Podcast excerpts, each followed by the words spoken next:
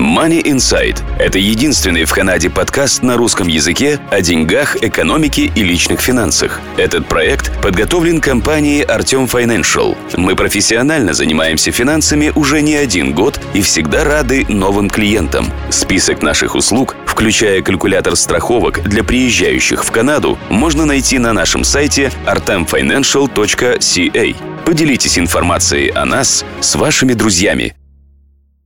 Добрый день, слушатели подкаста Money Insight, вашего подкаста о деньгах, экономике и личных финансах. В студии нахожусь я, Артем Бычков.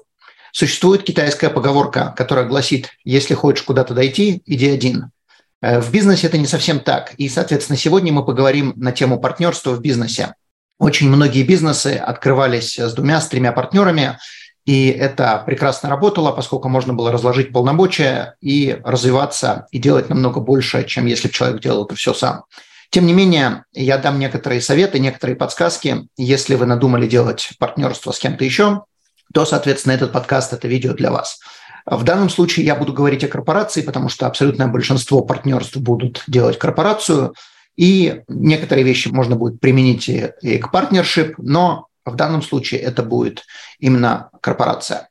В первую очередь, когда вы надумали открывать корпорацию э, с партнером, в первую очередь даже, скажем так, когда вы надумали открывать бизнес, вы должны распределить обязанности, кто чем будет заниматься, и желательно эти обязанности расписать. Один будет заниматься продажами, второй будет заниматься ведением бухгалтерии и так далее. Также у вас должно быть очень хорошее понимание между вами двумя-тремя, сколько у вас партнеров есть, кто будет заниматься, кто будет отвечать за деньги. Э, сейчас мы чуть попозже к этому подойдем. Я не буду советы давать на тему, как вести бизнес с партнерами, поскольку с партнерами я бизнес никогда не вел, но я дам советы, которые относятся к финансовой части. Когда вы открываете корпорацию, однозначно открывайте ее с адвокатом, чтобы это было сделано правильно. Хотя в теории вы можете сделать это все сами. Это будет не совсем грамотно по той простой причине, что, во-первых, у вас будет, если вы будете это делать сами, то, скорее всего, вы не сделаете правильные, правильный тип акций для второго или третьего партнера. А, что это такое? Если вы открываете корпорацию, предположим, в регистре, регистре – это местная организация, где вы меняете права, э, где платите за страховку за автомобиль, э, то есть в Альберте это регистре, в Онтарио это, например, сервис Онтарио. Э, я не знаю, как в других провинциях это называется, но это та контора обычно, где вы делаете что-либо связанное с автомобилем. И там же можно открыть корпорацию. Если вы будете открывать это таким образом, или же пойдете и сделаете это онлайн, то у вас будут одинаковые типы акций, то есть обычно там даже не будет просто тип A, тип, тип B, это будут просто одни и те же акции. Если же вы открываете э, корпорацию с адвокатом, то, скорее всего, вам адвокат, ну, если он в этом понимает, и надеюсь, что у вас попадется адвокат, который будет в этом понимать, он вам посоветует делать разные классы акций. Э, сама по себе буква, то есть классы обозначают класс A, класс B, класс C и так далее. Сама по себе буква ничего не означает. Просто если у одного человека класс A, а у второго человека класс B, то это означает, что это разные классы акций. Почему это важно? Причем я замечу, не важно, сколько у вас э, акций по количеству или в процентном отношении, важно, какой у вас класс, то есть чтобы он был другой от э, вашего партнера. Почему это важно? Потому что если вы будете открывать один и тот же э, класс акций для вас обоих или трех человек, или сколько вас будет, то когда вы решите выплачивать дивиденды, то вы должны будете выплачивать дивиденды пропорционально количеству акций у вас. То есть если вы, предположим, два партнера, и у одного 40% акций, у другого 60% акций, и вы решили тому, кому 40% акций заплатить одну сумму в дивидендах, то пропорционально вы должны будете заплатить и второму, у кого 60% акций. А вот если вы сделали разные классы акций, то у одного класс А, у второго класс Б, и вы решили кому-то неважно, сколько у него акций, у кого класс А заплатить дивиденды, а класс Б заплатить другую сумму дивидендов или не заплатить вообще, то вы можете это делать, поскольку э, вы не должны это делать пропорционально. Разные акции. Совет директоров решает одному типу э, акционеров заплатить одну сумму, другому типу акционеров заплатить другую сумму. Также важная вещь предположим, часто бывает так, что супруги открывают корпорацию, каждому принадлежит по 50%, или там не суть важна, пропорция не суть важна. Один, предположим, работает в бизнесе, второй не работает. И если у вас одни и те же акции, то по закону вы имеете право платить дивиденды только тому, кто работал, если у вас small business. Я не говорю сейчас про публичные компании, я говорю именно про small business вы открыли вдвоем с супругом, с супругой 50 на 50, один truck driver, вторая не работает, и truck driver хочет себе заплатить дивиденды, если один и тот же класс акций, то вы супруги должны точно так же заплатить. Вы не можете сказать, я ей не буду платить. А по закону вы не имеете права платить, поскольку она не работала. То есть у вас, у вас получается палка о двух концах. С одной стороны, мы хотим заплатить дивиденды, а с другой мы не имеем права платить, потому что тот же самый класс акций. Если вы сделаете разные классы акций, у одного 50% класс А, у второго 50% класс B, то теперь тот, кого принадлежит 50% класс B, он не обязан получать дивиденды вообще, и вы никакие законы не нарушаете. Следующий момент то же самое относится к зарплате.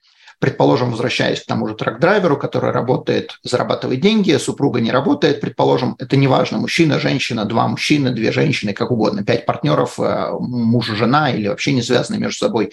Э, в данном случае это не имеет абсолютно никакой разницы.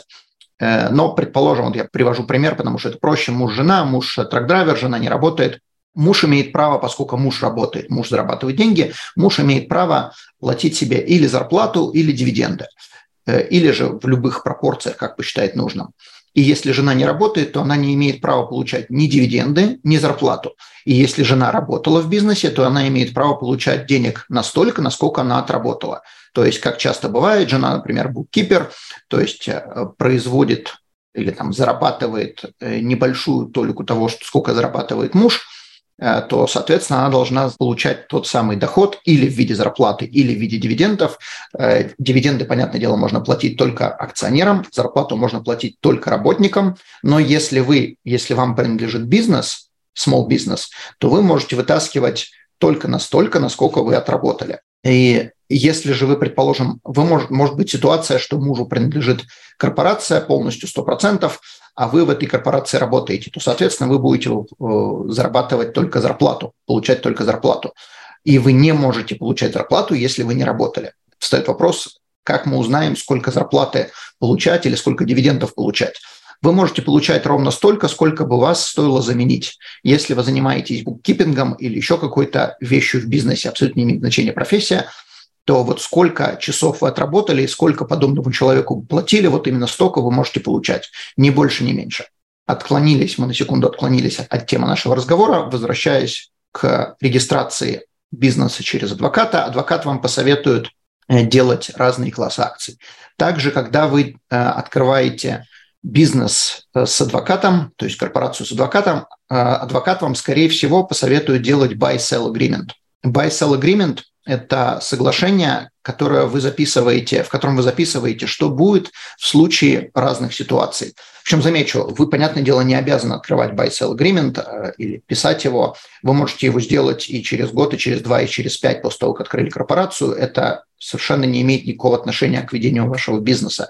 Это нужно только для вас, если с вами что-то случилось. Не обязательно что-то плохое, может быть что угодно. Например, вы решили, может быть и плохое, может быть и хорошее. Вы решили, например, продать половину своего бизнеса или сколько вам принадлежит и переехать в другую провинцию. То есть ничего плохого здесь не произошло, ваш бизнес что-то стоит, теперь вы хотите продать часть. И у вас в buy-sell agreement будет прописано, что происходит в таких ситуациях. Очень часто бывает так, что в первую очередь вы должны э, предложить половину или сколько вам принадлежит своему партнеру или партнерам. То есть вы не можете продавать на стороне до того, как партнеры э, об этом знают и отказываются купить у вас вашу часть. Также могут быть какие-то другие условия, связанные с этим. То есть вы с адвокатом это оговариваете, есть стандартный набор рекомендаций, и вы из этого набора выбираете, исходя из вашей ситуации, что вы считаете нужным. Э, также встает вопрос, откуда я буду знать, сколько этот бизнес будет стоить, я его могу продать через 5 лет, предположим. Ну, вы записываете определенную формулу, уже записываете в Buy-Sell Agreement. Э, например, вы исходите из э, прибыли последних двух лет или еще какая-то другая формула. Это будет не сумма в денежном эквиваленте, это будет исходя из прибыли, исходя из доходов, исходя из чего угодно, исходя из того, сколько вы дивидендов платили. То есть вы сами решаете, адвокат посоветует. Также в buy-sell agreement прописывается, что будет, если вы разводитесь. Э, это может быть, если у вас э, корпорация муж-жена, вы открыли на двоих, или же вы разводитесь, и, соответственно, вы не муж-жена, то есть два мужчины, две женщины решили открыть корпорацию, э, они не связаны брачными узами, но один из них решил развестись, одна из них решила разойтись, и теперь, соответственно, половина, как бы от половины этого бизнеса принадлежит супругу или супруге тот, кто разводится, и у вас прописано, как вы это э, делите. То есть, понятное дело, что вы бизнес из-за этого закрывать не будете, но э, супругу-то, которая или супруги, которая хочет развестись, это все равно, она хочет э, половину от, от этого бизнеса. Также, что будет в случае, если вы с партнером решите разойтись? То есть вы, предположим, поссорились или вы решили просто разъехаться или решили, не знаю, одному оставить бизнес, второй хочет выйти из бизнеса, какая угодно причина, как вы, опять-таки, делите свои акции. То есть э, у вас партнер это будет покупать, или вы просто бизнес закрываете, раздаете, что осталось, и все, спасибо, до свидания. Э, но также бывают э, непредвиденные очень неприятные ситуации, когда человек становится disabled, то есть инвалидом, или же наступает смерть одного из партнеров. Замечу, налоговые, в принципе, все равно, наступила там смерть или не наступила, они хотят свои налоги. Если смерть наступила, будьте добры. Э, будьте добры найти деньги, заплатить налоги, потому что ваш бизнес что-то стоит и считается, как будто вы продали. Я не буду вникать во всю подноготную, может быть, налогов не будет, потому что на каждого, э, на каждый small business, если он правильно открыт, распространяется capital gain exemption. Сегодня это порядка 900 тысяч долларов. Э, опять-таки, я повторюсь, я не буду вникать, потому что это сложно, но просто имейте в виду, что, может быть, в случае смерти будут налоги. Также в случае смерти, даже если налогов не будет, то что происходит с бизнесом? Вторая половина или там одна треть, сколько у вас акций? Э, этих акций они переходят кому? Вашей супруге, супругу, или они переходят вашему партнеру? И если они переходят, предположим, вашему партнеру, то ваш партнер уже должен вам выплатить или вашим наследникам выплатить какую-то сумму, где брать на это деньги. А в случае недееспособности, если вы стали инвалидом, э, то вашему партнеру то все равно, что вы стали инвалидом. Бизнес надо продолжать, то есть он, получается, не может вам платить пожизненную зарплату или дивиденды, вы не можете выполнять свою функцию. Э, то есть для случая disability и случая, если человек умер, э, наступление страхового случая, э, в таком случае делается страховка, и страховка выплачивает и disability партнеру, который стал недееспособным, и в случае смерти страховка выплачивает страховку жизни бизнесу. Из этих денег можно выкупить часть акций второго или третьего акционера. Э, понятное дело, что это делается через страховую компанию, то есть вначале делается buy-sell agreement, как вы посчитаете нужным, потом делается страховка. Страховками вы знаете, кто занимается, не буду представляться. Но, тем не менее, вам на эту тему надо подумать.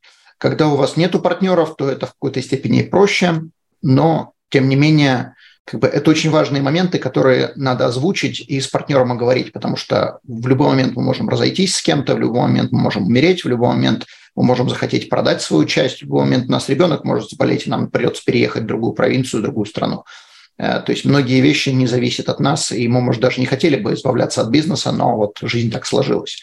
Поэтому заранее это оговаривайте. И также вы можете оговорить, какие будут, как мы уже вначале сказали, э, кто будет за что отвечать, какие будут у каждого человека обязанности и кто будет иметь доступ к деньгам. Теперь по поводу доступа к деньгам. Когда вы открываете корпорацию, предположим, вы уже на стадии, когда у вас все открыто, вы получили все бумаги, зарегистрировались, у вас есть корпорация, вы приходите в банк вдвоем, скажем, вдвоем, втроем, неважно, сколько у вас партнеров, вы приходите в банк открывать банковский счет.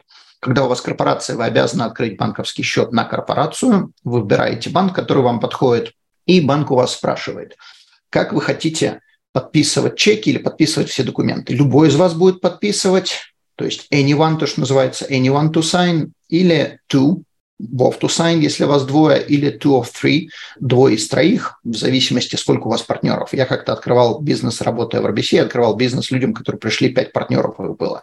И они, соответственно, подписали двое из нас пятерых, могут подписывать все чеки, все бумаги. Э, то есть минимум должно быть две росписи, то есть они сказали, пять нам не надо, но двое из нас пятерых должны везде подписывать. Соответственно, если такое случается, что двое из, неважно сколько, из двоих, из троих, из пятерых должны подписывать, то а, банковский счет вам открывают, но вам доступ к online banking дают только для того, чтобы вы могли там все смотреть. То есть если нужно что-то платить, то все делается в виде банковских чеков, на которых должно быть стоять две росписи. Это не очень удобно, но если вы не очень доверяете своему партнеру, то это как бы, скажем так, единственный вариант, как можно делать транзакции с банковского счета, онлайн вы ничего не сможете. Ну, за исключением карточки, например, кредитки, которая выписана э, на ваше имя. Сейчас мы к этому подойдем. Э, соответственно, все транзакции вы можете видеть, то есть дают кому-то одному доступ, неважно кому. Этот человек может заходить онлайн, но он ничего не может э, там, тратить, не может переводить, он может только видеть транзакции и, соответственно, выписывать чеки на там, зарплату, например, на обоих выписывается чек. То есть онлайн переводить деньги нельзя будет, email трансфер делать будет нельзя. Я говорю из своего опыта, я работал в CIBC, я работал в RBC, то есть если в другом банке у вас это работает немножко по-другому, ну, значит, сделано это там по-другому. Но из того, что я видел в этих двух банках, оно работало именно вот так вот. Вы можете также выбрать, кто будет signing authority, то есть вы можете, например, двое мужчин, положим, два партнера, э, решили вести бизнес, им не нужно two to sign, они решили, что любой из них может подписывать, соответственно, вам дают online banking доступ, теперь вы можете с этого банковского счета, поскольку двое не нужно расписываться везде, любой из них может туда зайти, то есть один доступ, один логин, один пароль, э, но вы также можете добавить туда signing authority. То есть, например, один из мужчин хочет добавить свою жену, чтобы она вела бухгалтерию. То есть оба мужчины с этим согласны, вы приводите третьего человека, вдвоем подписываете, что теперь эта жена имеет signing authority, то есть жена имеет право заходить на этот банковский счет или приходить в банк и делать все, что ей нужно, поскольку она теперь имеет доступ. Она не является акционером, она просто будет человеком, который имеет право доступа к банковскому счету и снятия денег, если надо, или получения информации, если надо.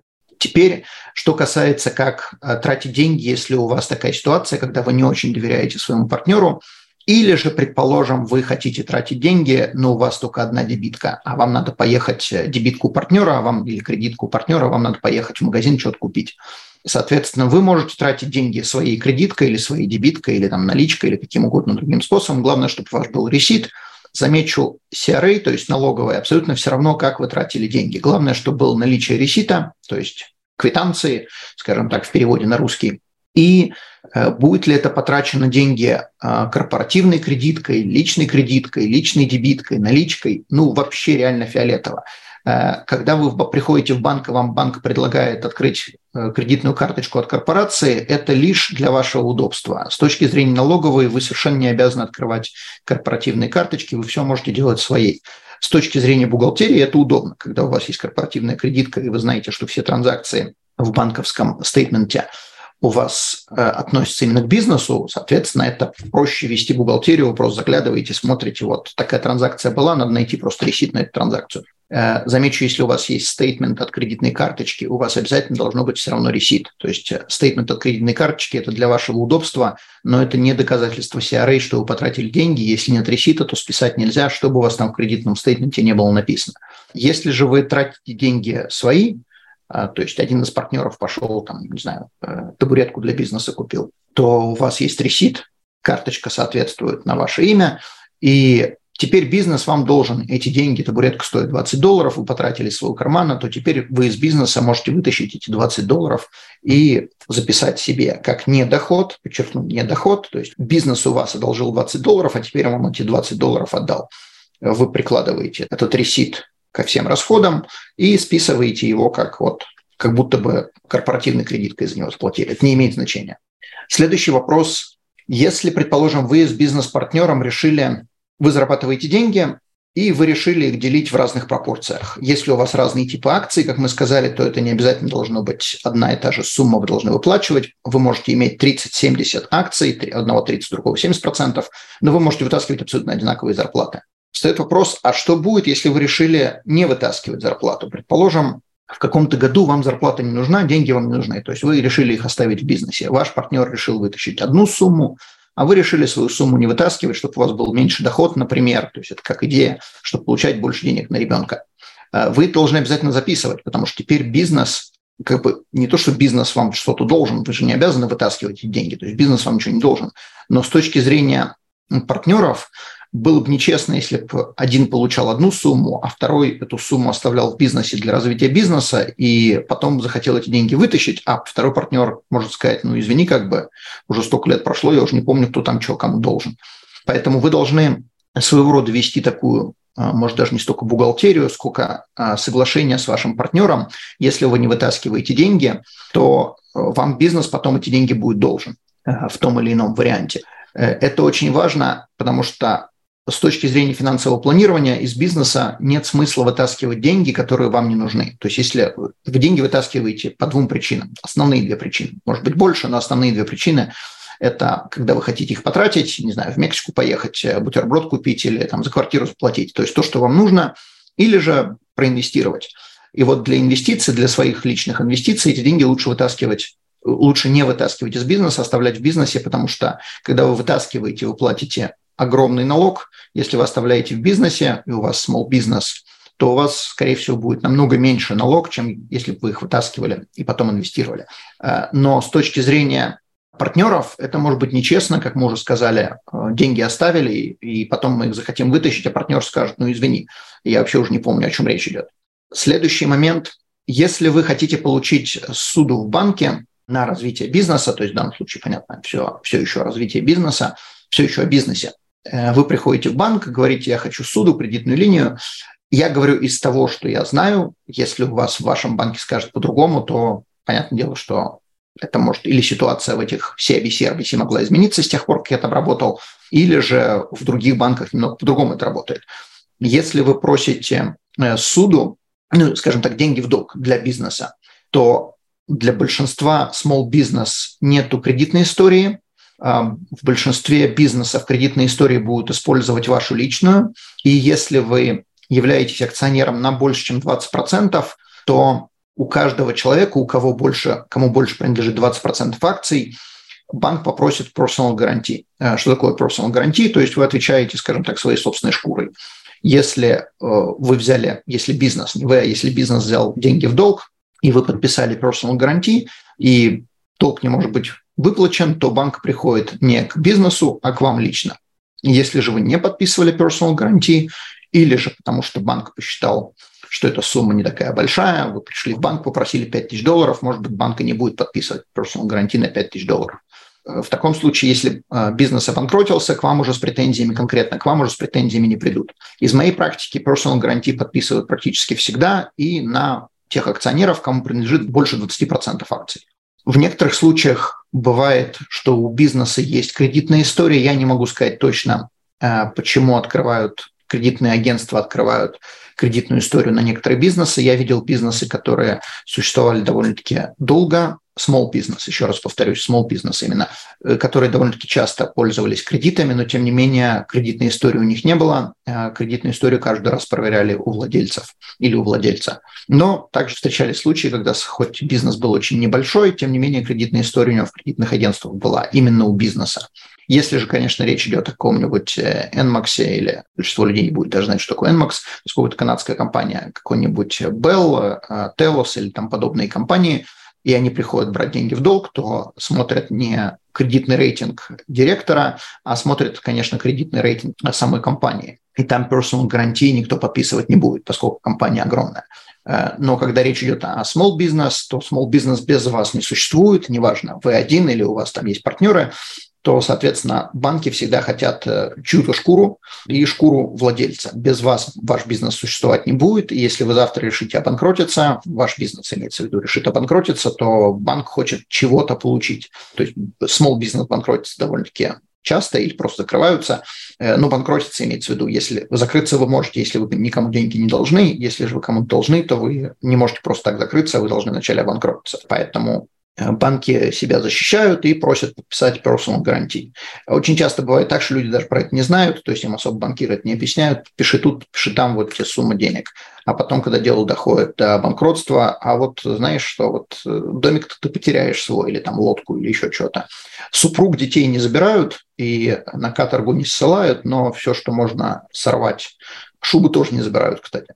Э, все, что можно оторвать от души и тела, то, что стоит денег, то банк постарается это сделать в случае банкротства. Путешествуете? Мы обезопасим ваш путь. Страховки на все виды путешествий приезжающим в Канаду туристам. Калькулятор страховок находится на нашем сайте touristinsurance.ca. Теперь давайте поговорим по поводу, какая разница между э, процентном отношении, например, акций. У одного 70%, у другого 30%. И встает вопрос, если у нас разные классы акций, они могут выплачивать себе разные дивиденды, причем те, у кого 30% могут выплачивать больше дивиденды себе, чем те, у кого 70%. И то же самое относится к зарплате. Количество акций не влияет, если это разные классы, не влияет на количество денег, которые акционеры или же владельцы бизнеса могут себе выплачивать. То есть это решает совет директоров, а, там, менеджер, подозреваю, что один из вас будет менеджером, то есть типа этот менеджер решает, кто будет сколько получать, а, но количество акций не влияет на количество получаемых денег. Для чего же тогда нужно вот эти 30, 70 или сколько там акций? Это нужно на случай, если вы решите бизнес продать, или же э, если вы умираете, что с точки зрения налоговой одно и то же. Э, то есть в случае смерти считается deemed disposition, то есть как будто бы продали, не продали физически, а как будто бы продали, и с точки зрения налоговой она хочет в тот момент свои налоги. Вот для этого это важно, поскольку на каждого человека распространяется capital gain exemption, и если вы продали там за определенную сумму денег, то берется определенная пропорция, исходя из количества акций, и э, вы не будете платить налоги, если у вас бизнес был small бизнес, правильно был открыт, то вы не будете платить налоги на свою прибыль при продаже или при смерти. Вот для этого эти проценты важны. Для выплаты дивидендов или зарплат никакого отношения не имеет. Э, следующая вещь холдинговая компания. Когда у вас расширяется бизнес, то имеет смысл открыть холдинговую компанию Э, я не буду вдаваться в подробности, потому что это может быть холдинговая компания, которая принадлежит вашему бизнесу, это может быть холдинговая компания, которая также принадлежит вам, это может быть вы откроете траст, и э, обе компании будут принадлежать э, трасту. То есть там есть разные варианты, для этого обращайтесь э, или ко мне, или, соответственно, к налоговым э, специалистам чтобы они подсказали разные телодвижения, что можно с ним сделать. Но просто я закидываю удочку. Когда у вас начинает развиваться бизнес, вы, может быть, захотите открыть холдинговую компанию. Для чего нужна холдинговая компания? Что это такое? Холдинговая компания – это, скажем так, это обычная корпорация. Но почему она называется холдинговая? Потому что она э, держит ваши деньги. То есть есть операционная компания, то есть ваша основная, которая зарабатывает деньги, но когда у вас накапливается большое количество денег, то вы не хотите их держать в операционной компании по той простой причине, что вас в какой-то момент может кто-то засудить. И если э, у вас много денег, то всегда найдется какой-то умник, который захочет эти деньги у вас лишить. Э, поэтому открывается холдинговая компания. Главное, чтобы это было сделано правильно, потому что это не так просто. И деньги из операционной компании переводятся в холдинговую компанию. И таким образом, если вас кто-то засудил, то вы можете потерять свою операционную компанию, но если там ничего нету, то, соответственно, в крайнем случае закрыли операционную компанию, открыли новую, а холдинговая как была, так и есть, поскольку она никому ничего не делала ни плохого, ни хорошего, она просто держала деньги, про нее никто особо ничего не знал.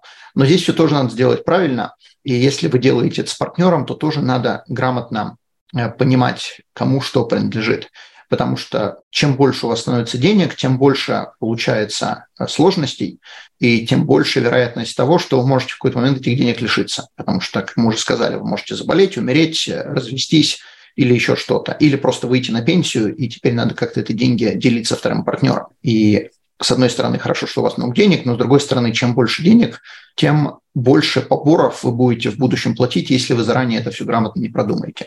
Я думаю, что мы немного осветили тему э, партнеров в бизнесе. И, соответственно, если у вас есть какие-то вопросы, обязательно спрашивайте, комментируйте, обращайтесь.